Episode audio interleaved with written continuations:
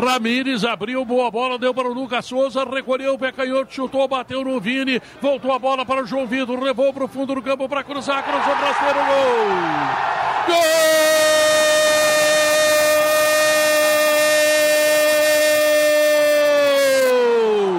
Do São Luís, 47 minutos de partida, etapa complementar.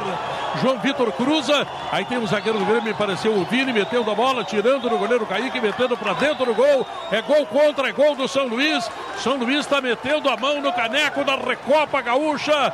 Vibração do torcedor São Luís 1 a 0. Eu repito, 47 do primeiro tempo em cima do Grêmio, Jason. Chegada pela direita, Pedro. O sistema defensivo do Grêmio ficou parado. A jogada aconteceu e na sequência, sem conseguir afastar o perigo, a bola caiu no pé do lateral direito, camisa 2, João Vitor. Ele bateu rasteiro. Uma bola rasteira dentro da pequena área que pararia nas mãos do goleiro Kaique. Mas Bruno Vini, ele dá um carrinho, ele desvia essa bola e muda o percurso dela e manda pro fundo da rede. É gol contra do Grêmio, é gol para o São Luís. Bruno Vini marca, mas pro adversário. Agora São Luís ganhando a Recopa 1, Grêmio 0 Diogo. Claro que tem uma infelicidade ali do Bruno Vini. Claro que ele não queria fazer o gol, foi um gol contra, é, é, é verdade.